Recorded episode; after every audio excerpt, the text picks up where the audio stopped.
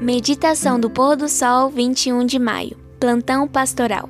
Então se distribuía a cada um conforme a sua necessidade. Atos 4:35. Muitas igrejas, independentemente de seu segmento religioso, viveram um drama causado pela COVID-19. Como pastorear o rebanho de portas fechadas? A Igreja Adventista do Sétimo Dia encontrou muitas maneiras de continuar sendo relevante nesse cenário aproximando-se ainda mais da comunidade na qual suas congregações estão inseridas. Cada igreja local procurou atender às necessidades das famílias afetadas pelas consequências da pandemia. O pastor Alcemir e a liderança de sua igreja estabeleceram um ponto de apoio solidário. Eles distribuíram várias cestas básicas na região sul da cidade do Rio de Janeiro. Além de oferecer suprimentos básicos, havia uma equipe de plantão para aconselhar os que buscavam auxílio e orar por eles. Assim, a igreja cumpriu seu papel na sociedade e foi foi um instrumento poderoso de Deus na vida de muitas pessoas. Diversas histórias emocionantes foram presenciadas no plantão pastoral. Uma das mais marcantes nas palavras do pastor Alcemir foi a de uma senhora chamada Fernanda. Ela ligou para o grupo a fim de informar que precisava de produtos de higiene pessoal. Prontamente, a equipe de plantão separou um kit e avisou que ele já estava disponível na igreja. Ao chegar ao templo, Fernanda o recebeu com muita alegria. Em seguida, perguntou ao pastor onde poderia colocar seu envelope de dízimo. Emocionado, o pastor perguntou: Mas não estão faltando produtos básicos em sua casa? Ela respondeu sim, mas o que é de Deus é de Deus. Algumas pessoas perguntam como saber se uma igreja é relevante. A resposta está no quanto ela faria falta se um dia deixasse de existir na comunidade. A presença de Deus é sentida na igreja que segue o método de Cristo,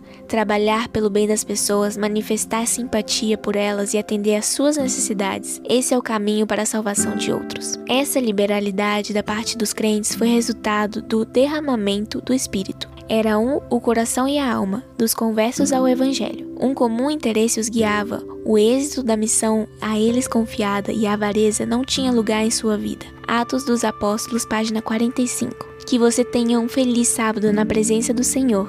Que Deus te abençoe.